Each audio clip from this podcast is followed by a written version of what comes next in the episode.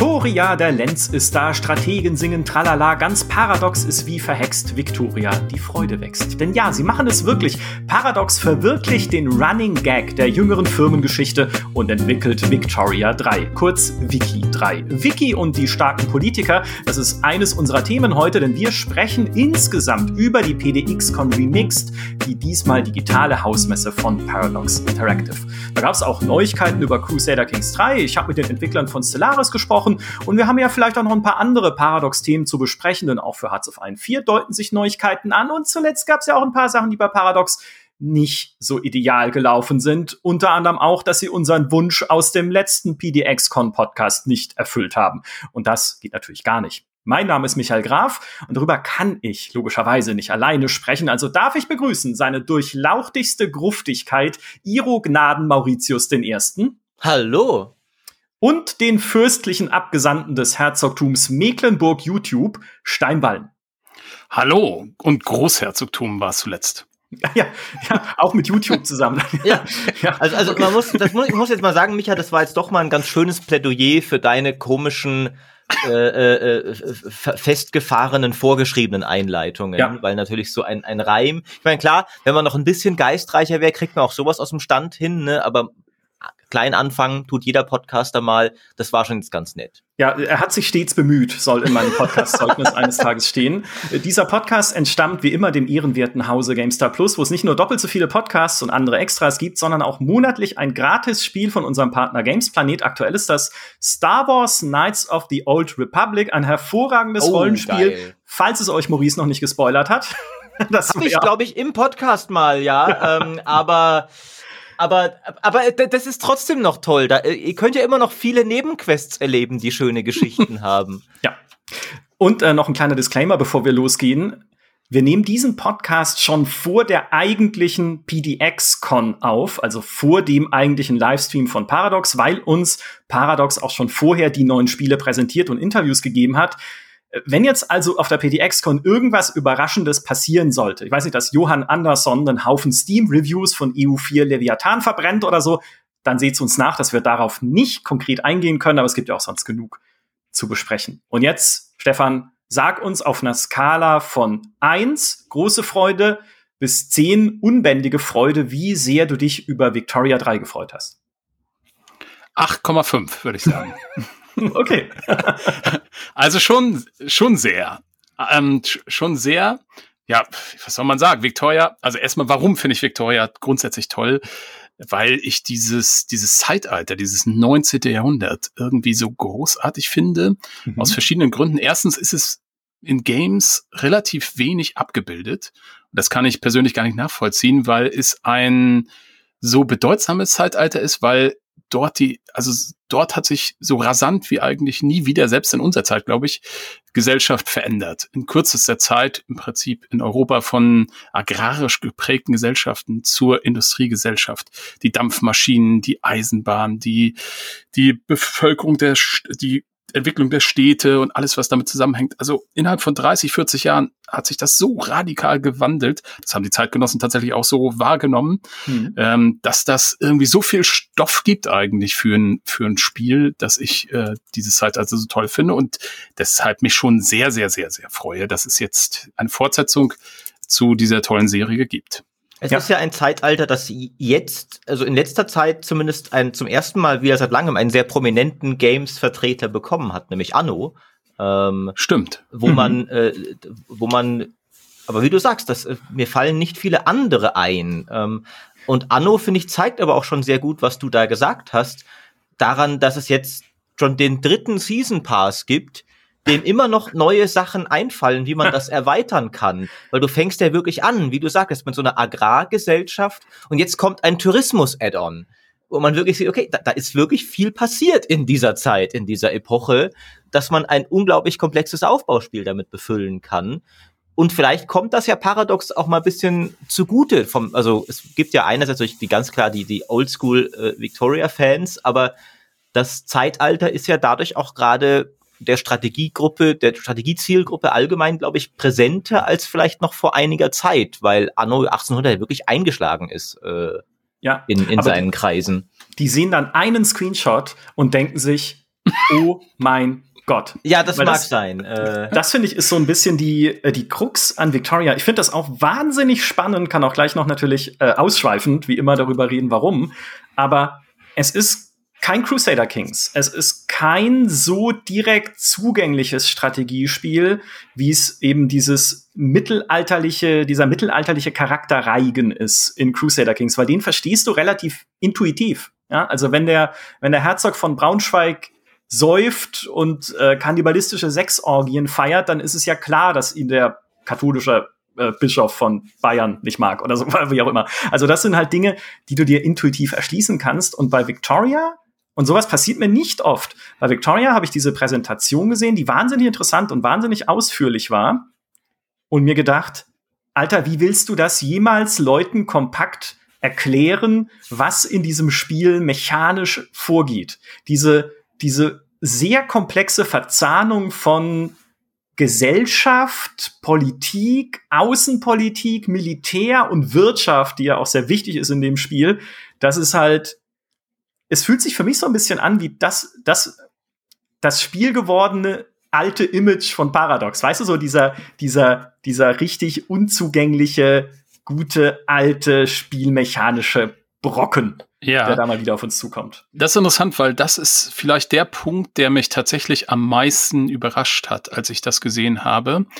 Ähm, weil wir haben ja jetzt mit Crusader Kings 3, dann auch vorher mit Stellaris und auch in gewisser Weise mit Imperator Rom drei Spiele gesehen, die auf ihre Art und Weise relativ einsteigerfreundlich waren. Mhm. Ähm, so. Und das, was wir dort gesehen haben, ist so das klassische Tabellenkalkulationsspiel. Ja. Das, das, ja, das, das, Das- hat mich auch. Ähm, richtig oldschool Paradox und dass sie sich das wieder oder noch trauen, finde ich einerseits irgendwie persönlich ganz gut, äh, aber ich bin wirklich gespannt, äh, wie das ankommen wird. Die Kern-Community, glaube ich, wird's feiern, Ja. weil sie so ein bisschen die Angst hatten, oh, wird Paradox jetzt zu casual? Das werden sie ganz offensichtlich nicht, wenn man das gesehen hat. Mhm. Ja, aber wie, wie wird das ankommen? Das ist eine spannende Frage. ja. Ich fand das auch sehr interessant als jemand, der ja vergleichsweise neuer Paradox-Fan ist, durch Crusader Kings 3 hauptsächlich, und schon so wahrgenommen hat, dass diese Firma diese Evolution, genau die du gerade beschrieben hast, Steinwallen hingelegt hat mit ihren letzten Spielen, da so ein bisschen mehr in, in Richtung etwas, also eben natürlich längst noch nicht Mainstream-Appeal, aber zumindest etwas breiter sich aufzustellen. Und deswegen war ich durchaus sehr neugierig, was so als nächstes kommt. Und war auch so, ah, okay, da, das ist ja jetzt wieder so sehr das alte Paradox. Aber man muss der Fairness halber auch sagen, dass ja die, das neue Paradox, wie wir es jetzt wahrgenommen haben, das ist nicht direkt einhergegangen mit einem riesigen Sprung im Erfolg. Crusader Kings 3 war zwar insofern ein Erfolg, dass man schon sehr gesehen hat, dass es viele Leute jetzt spielen, die davor kein Paradox gespielt haben. Man hat es auch sehr witzigerweise in der, in der ganzen deutschen Influencer-Szene gesehen, dass auf einmal Leute YouTube-Videos und so dazu machen, die davor nie groß Paradox behandelt haben. Aber das schlägt sich nicht unbedingt darin wider, dass das Ding riesig mehr Steam-Spielerzahlen hat, was jetzt die dauerhafte Spielerschaft angeht.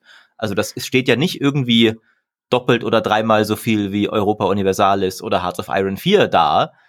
Und Imperator ist ja sogar, da kommen wir noch dazu, nach Paradox-Maßstäben eher gefloppt. Und Solaris ist natürlich ein Riesenerfolg, aber die erfolgreichsten Paradox-Spiele auf lange Sicht sind immer noch die, die halt, wie Micha sagte, so die Tabellenkalkulationsspiele sind eher. Ja, EU4 halt hauptsächlich. Ne? Also Europa Universalis 4 hast, siehst du ja auch in den äh, Steam-Statistiken, genau, dass es tatsächlich seit Jahren stabil bleibt, wenn nicht sogar leicht steigt, was Spielerzahlen angeht, gleichzeitig aktive Spieler. Und ich glaube, das ist was, was sie mit EU4 nicht mehr ewig so hinkriegen können. Auch da gab es ja zuletzt das eine oder andere Problem mit der schlechtest bewerteten äh, überhaupt Veröffentlichung auf Steam aller Zeiten. Aber, aber nicht nur Europa Universalis EU4, 4 auch eben, äh, auch Ja. eben Hearts of Iron 4. Das ist, ich habe jetzt gerade geguckt, just in diesem Moment Ach so. äh, Platz 23 der meistgespielten Steam-Spiele. ja, das läuft für mich unter Casual. Ach, das ist auch, das ist auch noch Casual. Paradox. Ja, nee, Okay. ist es nicht, nein, Spaß. Nein, aber Hearts of Iron finde ich schon von der Zugänglichkeit her eine Stufe auf jeden Fall über EU4. Einfach was Menüdesign und sowas angeht. Und Crusader Kings hat ja dann wieder auch noch mal einen draufgesetzt. Nicht nur dadurch, dass es halt leichter zu verstehen ist, generell von der Spielmechanik her, sondern auch durch die Hilfsfunktionen, die sie noch mit eingebaut haben, mit diesem kontextsensitiven Tooltip-Menü, was da drin steckt, mit den, ähm, insbesondere mit dieser, mit dieser Issue-List, mit dieser Problemliste, die du aufklappen kannst. Und es sagt dir halt konkret, was kannst du denn eigentlich gerade Spannendes machen? Ne? Also du kannst gerade den Thron von Burgund erben oder du kannst gerade deinen Vetter umbringen und sowas. Ähm, und ich glaube, das ist halt so ein, ich glaube, das ist so eine Entwicklung, die sie momentan, und das wird es ja auch in, in äh, Victoria 3 geben, diese, diese Hilfeliste und diese kontextsensitiven Sachen und so. Das ist eine Entwicklung, die sie halt allgemein gerade machen, ihre Spiele zumindest mal durchschaubarer zu machen. Und das können sie halt, das meinte ich eher, das können sie halt mit diesem alten Brocken Europa Universalis 4 nicht mehr. Weil der ist immer noch cool. Ich habe es neulich erst wieder gespielt. Es ist komplett wahnsinnig, was da alles drinsteckt an Breite und Tiefe, wenn man auch irgendwie, also einerseits Mechaniken anguckt, andererseits, was du auf der Welt eigentlich inzwischen alles wie detailliert spielen kannst in EU4. Komplett verrückt. Aber wenn du das anfängst, dann sitzt du davor wie der Ochs vom Berge und denkst dir, was, was soll ich hier eigentlich machen? Und das ja. ist, das geht dir aber in keinem anderen Paradox-Spiel so extrem so. Bei Hearts of Iron, okay, sehe ich ein, brauchst du vielleicht auch das ein oder andere Videotutorial oder so. Aber die, die neueren sollen ja nicht mehr äh, so fies sein, zumindest vom Einstieg her. Aber ich finde das sehr interessant. Ich würde gerne mal diese Statistiken kurz einbringen, weil ich habe sie jetzt gerade nebenbei alle aufgerufen, die, wie die Paradox-Spiele gerade so ranken auf Steam. Ähm, wir haben äh, Hearts of Iron 4 ist äh, in den letzten 30 Tagen waren seine Spitzenspieler gleichzeitig 40.000 und es wurde fast 18 Millionen Stunden gespielt. Dann haben wir Danach, äh, wo ist es? Ich hatte es hier gerade, hatten wir Europa Universalis. Das hatte 25.000 Spitzenspieler und 10 Millionen Stunden gespielt, also deutlich weniger. Mhm. Ähm, und dann haben wir Stellaris, hatte 42.000 Spitzenspieler und 15 Millionen Stunden, also guter Platz zwei. Und Crusader Kings 3, wo man denken würde, so der, der große neue, äh, neue Hit, hatte 16.000 Spitzenspieler und 7 Millionen gespielte Stunden. Also viel weniger. Mhm. Darf ich da mal einhaken? Genau ja, die Frage habe ich gerade dem Game Director gestellt. Ich hatte nämlich heute auch äh, mein Interview zu CK3. Genau diese Frage. Und da hat er zweierlei Sachen darauf geantwortet. Das erste hat er gesagt, CK3 ist das Spiel, was auf noch auf den meisten anderen Vertriebsplattformen läuft. Ähm, insofern sind die Steam-Statistiken nicht ganz. Also ich glaube, es ist auch im Game Pass mit dabei. Das stimmt, das wollte ich auch gerade noch anmerken. Der Game Pass wird da natürlich nicht mit eingerechnet. Ähm. Und ähm, da gibt's wohl weiß ich nicht, ob es GOG oder sowas, ob wie es da verkauft wurde. Auf jeden Fall meinte er, die Zahlen sind ähm, nicht ganz vergleichbar, aber der entscheidende Punkt ist, und das kann man sich auch anschauen, wenn man diese Entwicklung der Spiele sich anguckt, das Phänomen Paradox besteht ja darin, dass die Spiele rauskommen, meistens gut verkauft werden erstmal. Dann gibt es natürlich wie, wie immer bei dieser Art von Spielen einen Bruch der Spielerzahlen und dann geht der dieser Loop von Paradox los.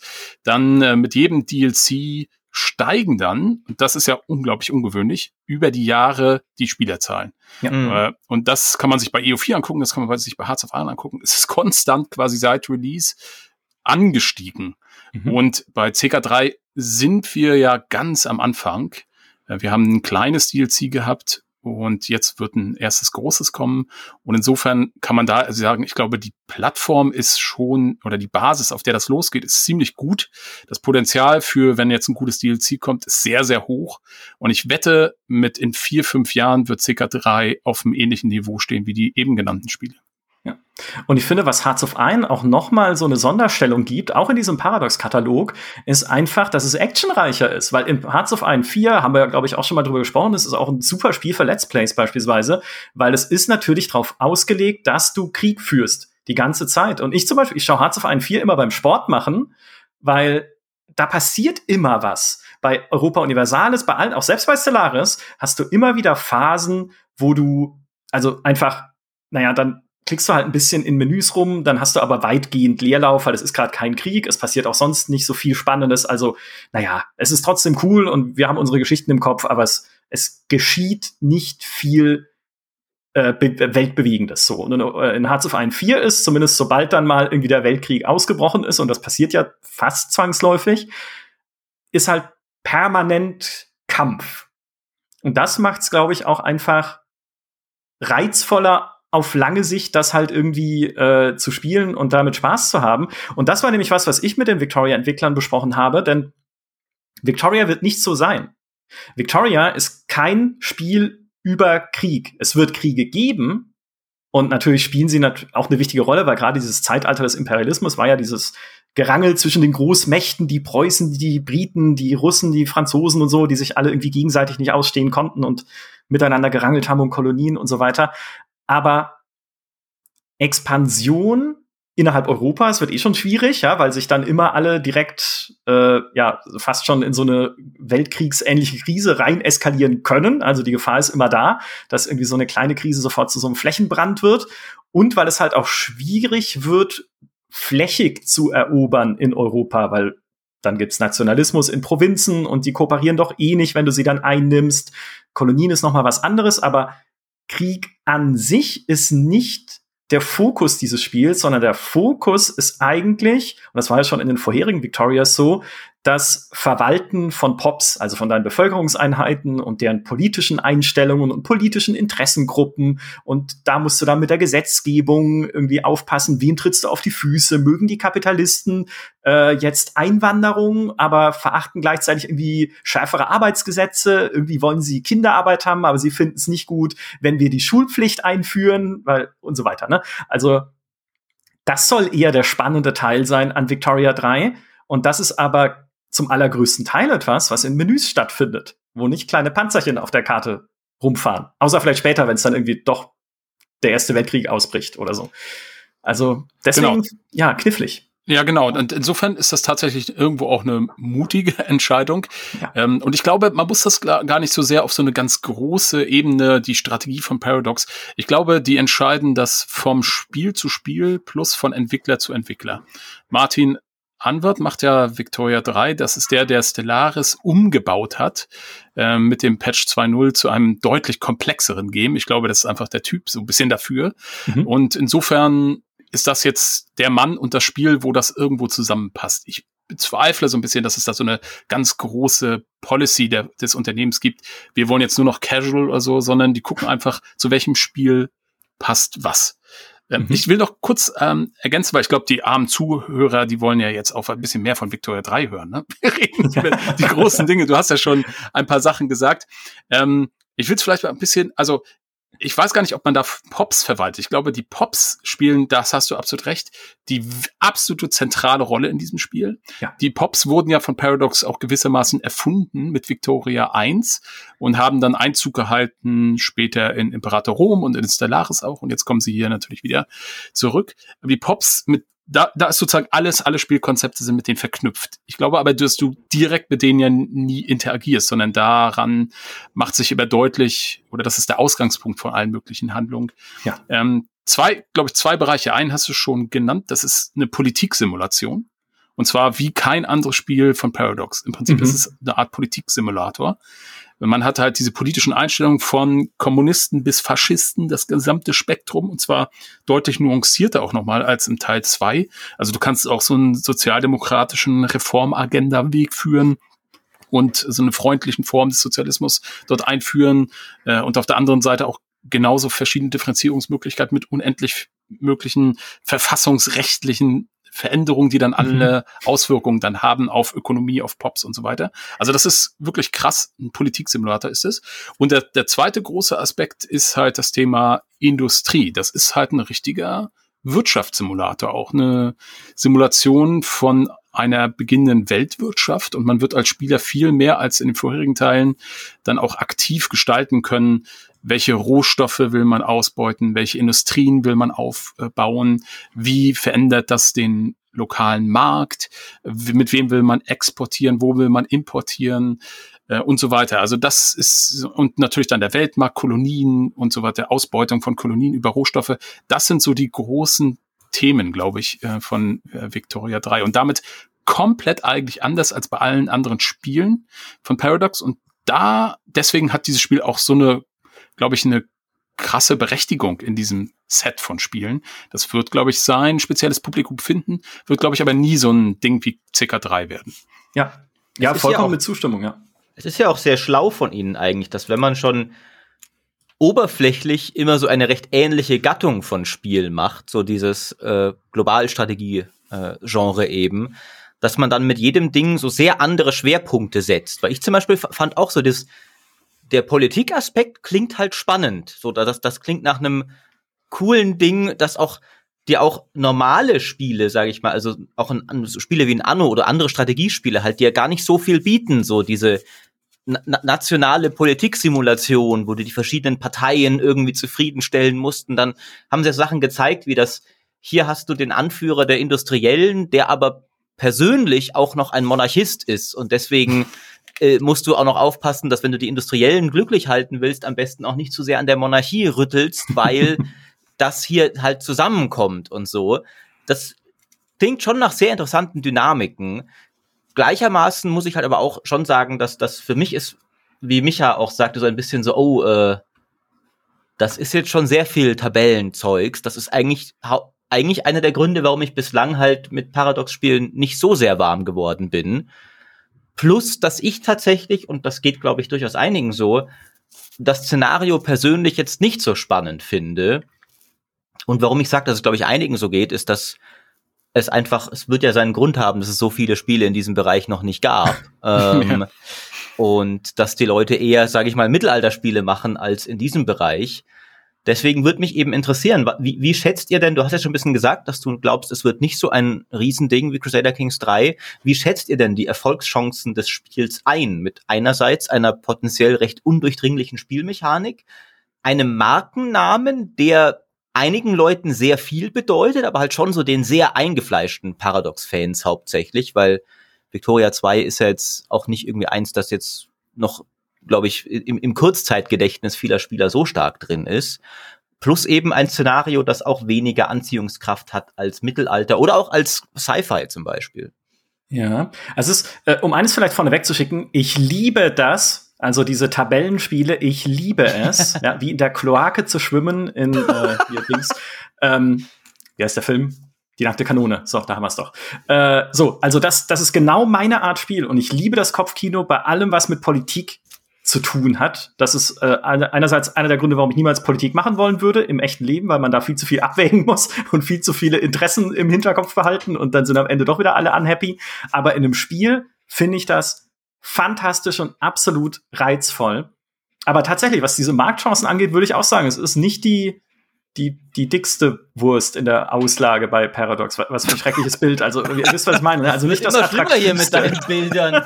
Schwimmt in der Kloake und redet von dicken Würsten. Ja, ich, ich sollte, ist ja widerlich. Ja, ich sollte es lassen. Also, sag mal, es ist nicht das attraktivste Spiel in ihrem Portfolio, insbesondere für Leute, die halt auch bisschen neu sind in diesem Bereich. Ja, weil in mhm. Crusader Kings kannst du halt auch spielen, wenn du sagst, hey, ich habe noch nie so ein Globalstrategiespiel angefasst. Ich habe erst recht noch nie ein Paradox-Strategiespiel angefasst, aber irgendwie sieht's halt witzig aus und ich lese witzige Sachen drüber, ich sehe witzige Videos drüber, also komm, springe ich mal rein. Bei Victoria 3, ähm, es gibt Videos oder Let's Plays von Quill18 auf YouTube, der mit einer der bekanntesten Strategiespiel-YouTuber weltweit ist, der Victoria 2 spielt und dann schreibt selbst seine Community, die so Hardcore-Strategiespiele gewohnt ist, in die Kommentare, ich blick das nicht.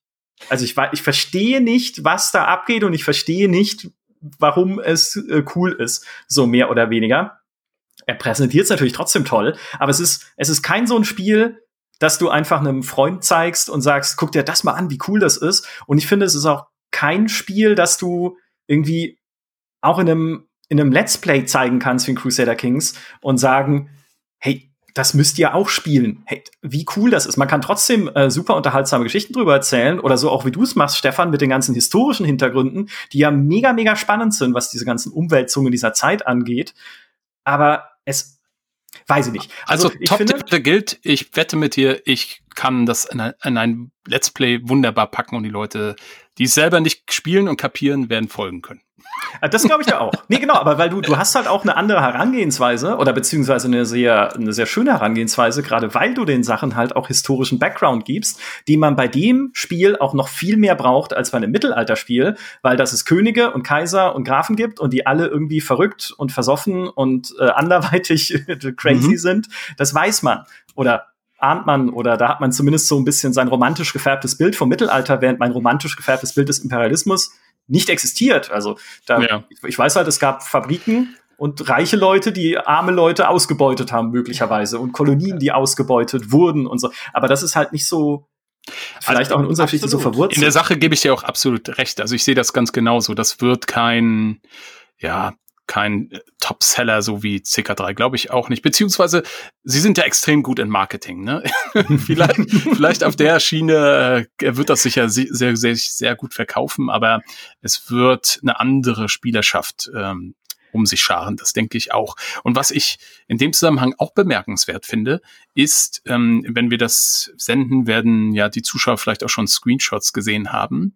Ich finde ehrlich gesagt, diese Karte und so, das ist zwar alles irgendwie atmosphärisch der Zeit angepasst, aber das ist mit Abstand weniger attraktiv als zum Beispiel die fantastische und bisher absolut schönste Karte, die ich jemals gesehen habe von Imperator Rom. Ja. Äh, das sieht ja alles, das sieht aus wie vor zehn Jahren. Irgendwie ja. so diese, diese 3D-Karte.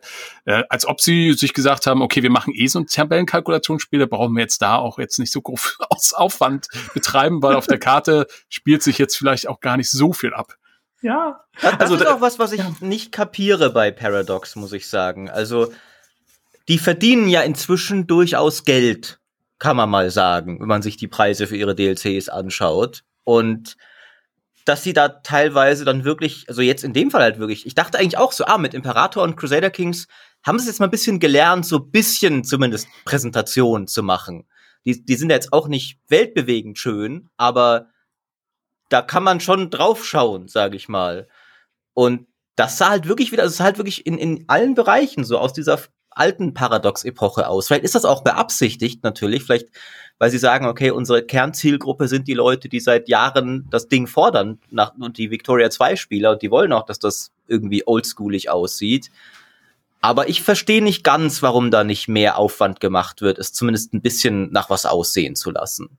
Ja, vor allem gerade wenn du halt viele Entscheidungen im Menüs triffst und so, wenn du sie zumachst, sitzt du dann da und schaust, wir haben es ja in Bewegung gesehen bei der Präsentation, schaust äh, einfach dabei zu, wie Wolken über diese Karte ziehen. Weil es passiert ja dann vielleicht gerade im Moment auch nichts. Mhm. Oder nichts, worauf du irgendwie super spontan reagieren müsstest oder was irgendwie total äh, was umwälzt, wie es halt in Hearts of Iron 4 ständig ist, wenn sich irgendwo die Fronten verschieben.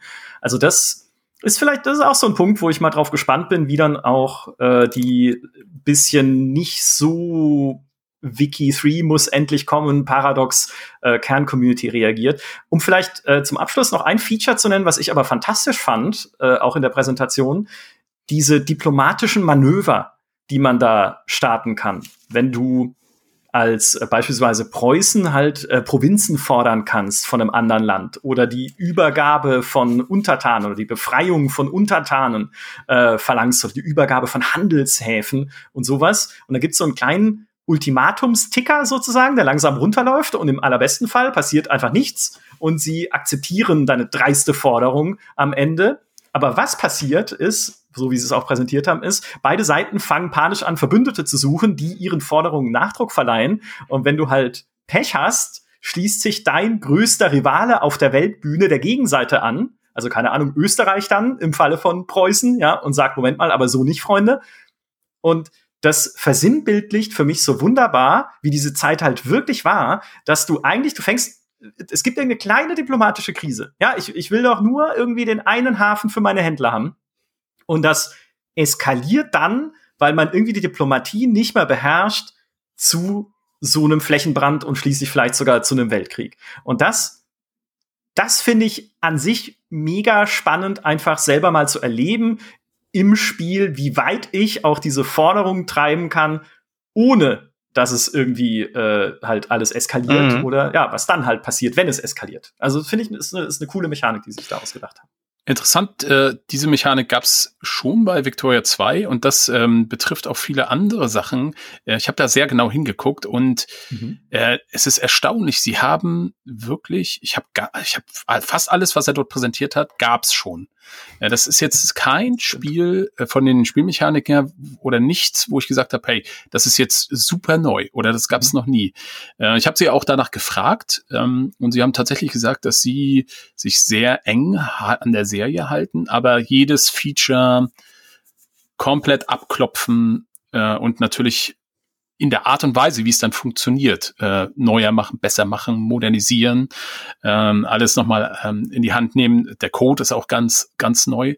Aber das hat mich tatsächlich auch erstaunt, dass sie wirklich ganz treu in gewisser Weise der Serie bleiben, äh, weil fast alles gab es eigentlich schon. Und hier machen sie es aber noch ein bisschen sinnvoller. Noch vielleicht, um ein zweites Beispiel zu nennen. Es gab schon, das war ein super cooles Feature eigentlich bei Victoria 2, den globalen, also so einen dynamischen Weltmarkt, der sich verändert hat. Der basierte auf der Nachfrage der Pops. Äh, das heißt, wenn Pops sich verändern, haben die unterschiedliche Nachfragen und dementsprechend verändert sich auch der Weltmarkt mit. Das ist ein super cooles System. Es war so komplex, äh, dass es auch, glaube ich, viel Rechenpower bei Victoria 2 äh, gefordert hat. Aber es hatte leider, es war so organisiert, dass es für den Spieler am Ende völlig irrelevant war, weil das alles im Hintergrund abgelaufen ist. Und da haben sie sich gesagt, jetzt, wir nehmen an sich das coole System, machen es aber besser für den Spieler irgendwie relevanter und haben jetzt keinen globalen Weltmarkt mehr, sondern so lokale Märkte, so regionale Märkte, auf denen man dann erstmal agiert, auf denen es auch diese Angebot und Nachfrage gibt. Und dann gibt's äh, Connections mit anderen Märkten, die man dann diplomatisch knüpft. Das ist, glaube ich, ein ganz gutes Beispiel. Und so haben sie, glaube ich, jedes Feature genommen und geguckt, äh, wie machen wir es sinnvoller. Das ja. finde ich eine sehr schöne Philosophie als Victoria 2-Fan. Ja, definitiv, ja. Und ich glaube, man kann auch wirklich nur unterschreiben, was du vorhin gesagt hast. Das ist eine echt mutige Entscheidung. Also wir werden sehen, wie gut sie damit fahren. Wir beide werden es auf jeden Fall spielen äh, und mit Maurice dann auch weiter drüber sprechen, wie toll wir es finden, während er Crusader Kings 3 spielt, für das es auch ein DLC gibt. Also ein neues Add-on, jetzt eine richtige Expansion nach äh, dem, wie sagen sie immer, Flavor Pack Northern ja. Lords. Ich finde Flavor Pack klingt immer was, was man, wie was, was man in so eine Tütensuppe schüttet oder so. ähm, aber äh, jetzt kommt äh, das richtige, die richtige Erweiterung. Royal Courts. Ja, genau. Reden wir reden über die, über die, die wichtigen Spiele hier. Das, äh, ist, ihr, ihr, könnt euer komisches äh, äh Nischenprodukt behalten. Ähm, also meinen eigenen Königshof zu haben bei Crusader Kings 3, das finde ich natürlich eine mega coole Erweiterung. Und was man da alles ich fand es äh, zuerst wirkte es mir so ein bisschen wie ein sehr inessentielles Feature, wenn das Sinn ergibt. Also eher was fürs fünfte Add-on irgendwann mal, wenn mhm. man die wichtigen Sachen wie zum Beispiel Händlerrepubliken spielen oder sowas mal drin hat, die auch Crusader Kings 2 Fans ja alle noch sich erwarten. Aber sie haben dann mehr und mehr geredet, wie sie auch drumherum verschiedenste Features ausgebaut haben. Zum Beispiel, du kannst an deinen Hof talentierte Leute locken, die dann Items für dich herstellen, die dann dein persönliches Inventar füllen, das zurückkommt. Also sie haben das dann schon verwoben mit coolen Features, also mit, mit grundlegenderen Dingen. Und ganz grundlegend diese Idee, dass du dann tatsächlich einen visuell repräsentierten Thronsaal hast als König und Kaiser, wo Bittsteller kommen an Charakteren, wo du dann Entscheidungen treffen kannst, ist natürlich erstens mal einfach sehr cool und zweitens auch sehr schön geht sehr auf die grundlegende Stärke des Spiels ein, nämlich das charakterbasierte Strategie-Rollenspiel, das es ja ist, und baut genau das eigentlich gut aus. Ja, mit der Ausnahme dessen, dass es in euren Ränkespiel-Streams, die ihr alle vier Wochen macht, genau. ich weiß genau. gar nicht wie oft, ne, alle vier Wochen, jeden Monat, genau, ähm, leider eine untergeordnete Rolle spielen wird, weil man kann im Multiplayer nicht den Hof eines anderen Spielers besuchen, selbst ah. wenn er dein Lehnsherr ist. Mein Gott, hätte ich das gerne gesehen. Wie ja, ihr euch also, alle äh, gegenseitig unterjocht, nur um euch an euren Höfen nerven zu können. Das hätte ich natürlich auch, ich hätte absolut alle in, in, in, in dem glorreichsten Ränkespiel von allen, wo ich Kaiser war, hätte ich sie alle antanzen lassen, meine Vasallen, dass sie mir den Hofnarren geben. Und das hat mich tatsächlich enttäuscht, dass das nicht geht. Ähm, und ich, haben sie dir erklärt, warum? Weil ich meine, es so Sachen auch wie die Duellmechanik und so, glaube ich, geht doch alles im Multiplayer, oder? Also man kann doch eigentlich mit anderen Spielen interagieren. Spielern, nicht spielen. Ja, es geht ja halt, sie wollten es halt irgendwie konzeptionell, ging es halt irgendwie nicht, weil das System auch im Singleplayer halt komplett darauf ausgelegt ist, scheinbar dich als Spieler in den Mittelpunkt zu stellen. Und wenn es zwei Spieler sind, dann äh, ist es irgendwie nicht mehr so cool, weil dann sagt der eine was und der andere, also hat er auch so im Interview, glaube ich, zu mir gesagt, ich habe jetzt leider nicht mehr komplett den Wortlaut im Kopf, aber er meinte, okay, du gehst halt irgendwo hin, verlangst etwas von deinem Lehnsherrn, der ein anderer Spieler ist oder eine Spielerin und der Lehnsherr sagt einfach nein. Und wo, wo ist der Spaß? Ne? Mhm. Also es ist eher halt umgekehrt lustig. Du hast halt irgendwie den Bürgermeister von Augsburg, der zu dir kommt und sagt, können wir nicht irgendwie die Hexen köpfen oder so. Und dann sagst du halt so, hm, überleg dir das nochmal. oder so. Ja, deswegen. Das Tolle an diesem, äh, diesem neuen Königshof ähm, oder wie man das noch nennen mag, ist, was ich auch finde, dass sie das ja nur freischalten erst ab dem Rang König und Kaiser. Ja. Äh, und das finde ich eine sehr schöne Idee, weil das echt eine super Motivation ist, äh, um auch wirklich aufzusteigen. Das ist also für so die Progression des Spiels auch eine schöne Sache, weil bisher ist es doch so, sagen wir mal ehrlich, wenn man König ist, so richtig großartig anders fühlt sich das jetzt auch nicht an mm. im Vergleich zum, zum Herzog. Mhm. Man hat halt nur ein größeres Reich und diesen Rangtitel. Aber dort entfaltet sich jetzt plötzlich dann eine ganz neue Spielmechanik. Und äh, um das vielleicht noch mal ein bisschen auszuweiten, das ist ja verbunden ähm, nicht nur, also es ist ja nicht nur da so ein hübscher äh, Thronsaal, den man auch sieht und wo man übrigens auch Items nicht nur im persönlichen Inventar haben kann, sondern damit kann man auch diesen Thronsaal ausstatten. Also ja. da, da sieht man das dann optisch auch, finde ich auch ganz gute Idee. Äh, sondern es verbunden halt mit so einer komplett neuen Spielmechanik, ähm, wie ja wie großzügig man ist oder so. Ne? Ähm, ähm, ich weiß gar nicht, wie sie das nachher im Deutschen übersetzen. Ich glaube, es ist eher, also Grandeur ist das englische Wort, eher so prächtig. Ja, also man, ist ja, man, genau, ist ja, ja, genau. Man ist ja nicht großzügig im Sinne von, dass man milde Spenden Stimmt, gibt, ja. sondern man mhm. prasst halt seinen königlichen Reichtum für einen möglichst opulenten Hof. Äh, genau. Und, und das ist natürlich hat. geil, ja, das ist super gut. und ich fühle mich sehr repräsentiert in diesem DLC. Ja. Und das hat er ein bisschen genauer noch erläutert. Da gibt's wohl, das ist nicht so eine Währung oder so, die man ausgeben kann, wie Prestige, sondern das ist ein Wert zwischen 0 und 100. Und da kann man 10 Level gewissermaßen erreichen. Mhm. Und mit jedem Level erschaltet man auch Sachen frei. Also neue Spielmöglichkeiten. Das finde ich auch eine ganz coole Idee. Mit dem ersten Level zum Beispiel kann man dann überhaupt erstmal Hof halten. Das mhm. heißt, andere Leute einladen.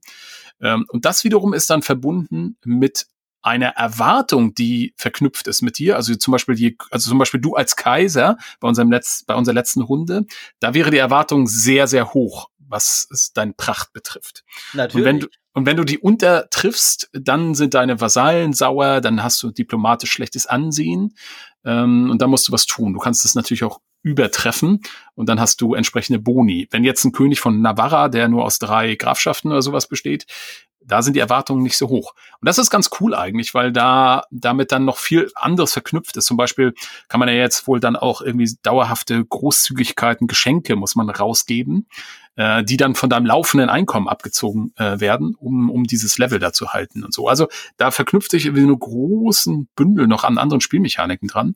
Das finde ich sehr erstaunlich und gut. Ja, und was ich auch halt wieder mega gut daran finde, ist, dass sie auch in meinen Augen wiederum sehr darauf achten, dass es weiterhin transparent und einsteigerfreundlich bleibt, weil das ist ja auch ein weiterer Aspekt dessen, dass du es erst als König oder Kaiser bekommst. Mhm. Da kommen sehr viele neue Features dazu, aber die prasseln nicht direkt auf einen neuen Spieler ein, der sich das Spiel jetzt vielleicht irgendwie ein Jahr nach Release mit allen DLCs kauft und dann ein viel komplexeres Starterlebnis hat, als man es beim normalen Einstieg hat, sondern das kommt später dazu, wo ja wirklich ein Punkt erreicht ist, wo der Spieler auch erfahrener ist und es aktuell eher dann so den Effekt hat, jetzt habe ich irgendwie das Spiel eigentlich schon, also schon mit meinem Aufstieg zum König habe ich eigentlich die meisten Spielmechaniken durchblickt und es könnte mal ein bisschen mehr kommen wieder. Und genau da setzt das an, dieser DLC. Das finde ich sehr gut.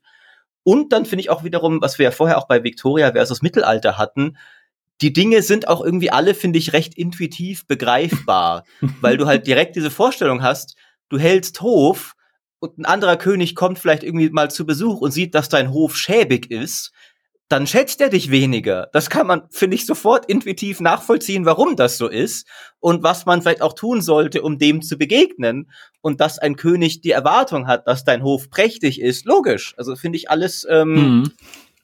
Es stellt sich für mich eben so die Frage, so wie sehr ist es ein eher so ein nettes Gimmick und wie sehr wird es wirklich zentrale, essentielle Spielmechanik? Weil es wäre jetzt nicht mein erster Tipp gewesen, was die erste Erweiterung für das Spiel bringen wird. Da hätte ich eher gedacht, sie bringen weitere Regierungsformen zum Beispiel noch rein, die noch fehlen. Oder, oder bauen halt irgendwelche grundlegenden Spielmechaniken aus, die vielleicht zum Beispiel der ganze Wirtschaftsaspekt des Spiels ist ja auch bewusst natürlich, aber noch nicht so, selbst für den Anspruch von Crusader Kings 3, dass es ja da nicht so komplex sein will, teilweise schon noch recht seicht. Ich hätte eher gedacht, dass es irgendwie in diese Richtung geht. Und so dieses Ding ist eher so, was ich gedacht hätte, das kommt dann irgendwann mal im fünften Add-on oder sowas. Ja. Aber es ist vielleicht auch schlau, weil es halt so genau diesen coolen Mittelalter-Rollenspiel-Aspekt des Spiels, den befördert es natürlich sehr stark. Also ich finde, der, diese Expansion dieses Royal Courts hat ja eigentlich zwei Standbeine. Das eine sind die Royal Courts, ja, also diese königlichen Höfe. Und das zweite ist ein System, das sie ja mit dem begleitenden Patch grundlegend umbauen. Und das ist dann eher der spielmechanische Teil. Also die, diese Höfe mhm. sind für mich so Drama. Und mehr Drama ist immer gut in ja. Crusader Kings. Also das, das, davon kann das Spiel nur profitieren. Und die andere, aber die spielmechanische Seite ist, dass sie das Kultursystem umbauen und so modular machen, wie das Religionssystem es schon ist in Crusader Kings 3. Das heißt, ich kann beispielsweise, wenn ich irgendwie in einer sehr kriegerischen Position bin, keine Ahnung, in Norddeutschland und ich werde ständig von Wikingern überfallen, dann kann ich sagen, ich fange halt langsam an, meine Kultur umzubauen, dass sie selber ein bisschen kriegerischer wird und dass ich da halt dann einfach mehr Boni kriege auf Kampf und Co., weil ich eh die ganze Zeit mir gegenseitig die Schädel einschlage mit ja. den Drachenbooten, die mich hier überfallen. Plus du kannst halt auch dieses, die haben dieses ganze System der kulturellen Akzeptanz verändert. Also welche Kulturen verstehen sich gut miteinander. Naja, wenn sie Nachbarn sind, ist es doch eigentlich logischer, zum Beispiel halt Deutsche und Franzosen, dass die sich schon mal grundlegend zumindest besser kennen als beispielsweise äh, Franzosen und äh, weiß ich nicht, irgendwie äh, Beduinen oder sowas. Ja. Also einfach Kulturen von ein bisschen, von ein bisschen weiter weg. Und das finde ich insgesamt eine sehr, sehr interessante Philosophie, weil ich, da hatte ich sie dann auch gefragt, naja, dieser modulare Ansatz, dass ihr sagt, okay, wir versuchen halt dem Spieler Werkzeuge an die Hand zu geben. Die KI soll sie nicht so übermäßig einsetzen, weil das könnte sonst komplett aus dem Ruder laufen, was da passiert. Aber dass ihr den Spielern so Werkzeuge an die Hand gebt, einfach mehr Eigenständigkeit zu erzeugen, mehr irgendwie das, was man spielt, so auf sich zuzuschneiden oder darauf, worauf man gerade Bock hat. Und da meinte der Alex Altner, der, der Game Director, auch, ja, das würde er gerne auch noch mit anderen Systemen so weitermachen. Also beispielsweise Regierungsformen, Gesetzgebung, Wirtschaft wäre vielleicht auch eine gute Idee tatsächlich, dass man da guckt, irgendwie, wo kann man da was vertiefen oder modularer machen, dass halt dann äh, mein Reich irgendwie anders wirtschaftet als, als das andere. Und ich oder glaube, halt das allgemein, ist dann auch dass man das, äh, dass man das mhm. überhaupt mal ein bisschen im Detail mehr hat. Also, weil das war ja mhm. eigentlich auch ein, eine wichtige historische Sache, dass dass ja auch nicht alles Geld und alle Staatsgewalt irgendwie immer vom Herrscher ausging. Es gab ja zum Beispiel Figuren wie, wie Jakob Fugger, der null irgendwie ein Lord irgendwo war, aber der halt mehrere Kaiser aufstiegen und fallen hat sehen, weil er sie alle finanziert hat. Und das ist irgendwie so, da hätte ich mir, würde würd ich mir von Crusader Kings irgendwie ein bisschen mehr noch wünschen, dass dieser Aspekt so, das kann ja auch sehr charakterfokussiert sein eben, dass es halt Banker und Händler und so als Charaktere vielleicht gibt auch. Oh, ah, ähm, oh, das ist eine coole Idee. Von ja. denen du dann, dann musst du halt irgendwie von der Fuggerbank dir Geld leihen, statt äh, irgendwie immer nur vom Papst. Ach, das ist ja ähm, super. Das ist der nächste DLC. Weil das wollte ich nämlich gerade sagen. Für mich ist es vielleicht jetzt so ihre, wie sie auch DLCs weitermachen für Crusader Kings, ist immer zwei Standbeine. Auf der einen Seite Drama, und das wäre perfekt, ja. Also dann irgendwie Verhandlungen mit Fugger oder den ganzen, äh, weiß ich nicht, Pfeffersäcken, die dann halt kommen und sagen, hier, König, Ja, der ganzen Hansegilde ja zum Beispiel und sowas. All das, ja, genau. Super. Und auf der anderen Seite halt irgendein spielmechanisches Standbein, das irgendwas entweder modularer macht oder irgendwas, so wie es früher in CK2 war, irgendeine andere Weltgegend vertieft oder spielbar macht oder halt Handelsrepubliken oder sowas. Also immer diese zwei Standbeine für jeden DLC. Genau, das habe ich übrigens äh, Alex Eutner auch heute gefragt, nämlich genau danach, nach dem Handelssystem, weil das finde ich wirklich was Prägnantes, was fehlt. Ich finde es gar nicht, ehrlich gesagt, so entscheidend, ob man die Handelsrepubliken spielen kann, weil das war bei CK2 auch nicht wirklich so toll. Das hat man einmal gemacht, äh, dann hat es man nicht mehr gemacht. Ähm, aber, äh, zu, zu, aber es gehört halt zum Mittelalter. Ja. Die Hanse wurde schon genannt oder Venedig, so als Handelsrepublik oder selbst so eine Expedition wie Marco Polo und so eine Geschichte, die waren ja alle auch aus Handelsgründen motiviert. Das fehlt irgendwie komplett. Und dann meinte er tatsächlich, ja, das ist auf jeden Fall was, worüber sie nachdenken, aber sie wollen es halt immer verbinden mit dieser mit dem Charakterbezug, so genau wie du es eben gesagt hast, Maurice. Und insofern, glaube ich, bist du da ganz nah dran. Also ja, sowas mit, ich, mit Händlerfiguren geil. und Bankerfiguren. Ich glaube, da wird was kommen. Da wird Dann was kommen. Ich, ich sollte mich bei Paradox bewerben, offensichtlich. Ja. Äh, ich glaube, aber die, trotzdem, dass dieses DLC, auch wenn es vielleicht in der Form ein bisschen überraschend war, was an sich äh, erstmal eine gute Sache ist, dass sie ja nichts, ja, wie soll ich sagen, so altbekanntes mhm. bringen, äh, dass es aber trotzdem genau in die richtige Kerbe schlägt, weil ja. wenn man sich so ein bisschen umhört unter CK3-Spielern, die sagen auch, das Spiel ist hat eine wunderbare Basis und es ist ein super neuer Teil, aber wenn man jetzt nicht gerade die Karte anmalen will und Kriege führen will, dann gibt's eigentlich wenig zu tun in dem Spiel. Äh, mhm. Das war bei CK2 anders. Und ähm, das heißt, ich erwarte ja wirklich jetzt mit den kommenden DLCs, dass gerade dieser Bereich, dieser zivile Bereich, so nenne ich ihn mal, dass der gestärkt wird. Und das wird jetzt schon mit dem DLC, glaube ich, ganz cool sein, weil man immer wieder jetzt mit diesem Thema zu, äh, zu tun hat, mit diesen Petenten, die ankommen, mit diesem Thema der Pracht, das auszubauen, mit dem Thema der neuen schönen Items kann man sich beschäftigen, da optimieren und sowas alles. Also das ist, glaube ich, geht genau in die richtige Richtung. Im Übrigen kommt, haben wir noch nicht erwähnt, eine andere Sache auch noch zurück. Man kann jetzt so mindere, kleinere Titel wieder vergeben. Äh, also sowas wie, was war das, ein Archivar oder ein Hofjagdmeister oder irgendwas, mhm. so ein. Oberjäger. Und ähm, die sollen, aber das war bei CK2 zum Beispiel da, aber es war eigentlich total unlustig, weil sie haben einfach nur plus fünf Meinung gegeben. Das war's. Das war alles. Wow. Und, und die wollen sie jetzt aber einführen, Verbundenheit mit entsprechenden Events und also Sachen, die dann auch irgendwie eine Rolle spielen, wo, wo das irgendwie bedeutsamer ist. Und das wird zum Beispiel auch freigeschaltet durch diese Level. Also du, erst wenn du auf so einem hohen Prachtlevel bist, kannst du dir dann irgendwie so einen Haushofmeister leisten, sage ich jetzt mal. Äh, und da kommt ganz viel Content, äh, und das ist, glaube ich, super wichtig für das Spiel, nicht kriegerischer Content. Das braucht CK3. Das jetzt. ist ein, das ist ein sehr guter Punkt. Ähm, dass, dass es auch was, was gibt, wonach du streben kannst. Genau. Wenn du einfach sagst, ich bin jetzt vielleicht, sagen wir mal, König von Frankreich. Und das ist auch erstmal okay. So, ich will jetzt gar nicht direkt dann Kaiser von dem nächsten Großreich werden, sondern jetzt kann ich mich darauf konzentrieren, der prächtigst mögliche König von Frankreich zu werden und mein, mein, mein Reich zu verwalten, meinen Hof so geil wie möglich zu machen, dass auch meine eben mein für, für jeden Titel ich die bestmögliche Person habe und sowas. Während aktuell ist ja eigentlich schon immer so, okay, jetzt habe ich den Titel, wie kriege ich das nächstgrößere? Ähm, und, und das ist ja so ein, eine interessante Form von Playing Tall, wie es ja der Strategiespieler nennt. Also dein ein kleineres Reich zu verbessern, statt es immer nur größer und weiter zu machen. Halt in dem Fall jetzt nicht durch Wirtschaft, sondern durch, durch Pracht, was, was schon cool ist. Also das, das ist ein sehr guter Punkt von dir. Ja, es ist quasi das Anti-Victoria. Ja, genau. Also Victoria hat sehr viel Innenpolitik und Crusader Kings braucht mehr. Also nicht nur Politik natürlich, aber halt mehr, mehr Inneres, mehr innere Werte. Ja. Und auch diese, auch diese Kulturgeschichten, die du ausgeführt hast, die finde ich auch sehr interessant. Ähm, auch das verstärkt halt den Rollenspielaspekt des Spiels nochmal ein wenig. Was ich auch cool fand, war ja, dass sie auch gesagt haben, dass die Beziehungen zwischen Kulturen, glaube ich, jetzt auch bisschen mehr darauf basieren, was vorgefallen ist zwischen den Kulturen, also ob es da Krieg gab oder nicht. Ähm, mhm. Und das ist ja dann geht ja auch noch mal alles rein, ne? Wenn wenn du halt derjenige warst, der für so einen Krieg verantwortlich ist und du bist jetzt schuld, dass Engländer und Franzosen sich nicht mehr mögen, weil du Frankreich überfallen hast und so.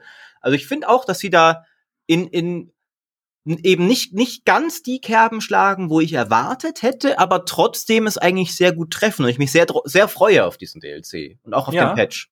Ja, gerade gerade im Hinblick auf Fränke spielen und was da alles passieren kann, auch wenn du versuchst, diese Kulturstrafe zu umgehen, wenn du ja Herrscher bist bei, einem, bei einer Nation, die dich eigentlich nicht mag oder deine Kultur nicht mag, kannst du ja das zumindest ein bisschen lindern, indem du ihre Sprache lernst. Und das kann unter anderem auch schief gehen und dazu führen, dass dir dein unterjochtes Volk äh, schweinische Literatur schickt, um sich über dich lustig zu machen in ihrer Sprache. Was tatsächlich du, im, im letzten Ränkespiel hätte passieren können, weil Steinbein hat genau das gemacht. Er ist als Wikinger in Schottland eingefallen und während, äh, während ihm sein eigenes Wikingerreich Schritt für Schritt abgenommen wurde, ist er halt König von Schottland geworden. Er ist dann zum Christentum konvertiert. Genau. Aber, hm. aber das könnte ja noch viel cooler sein, wenn du ja. als Nordmann versuchst, Schottisch zu lernen und dann irgendwie mehr diese Kultur anzunehmen.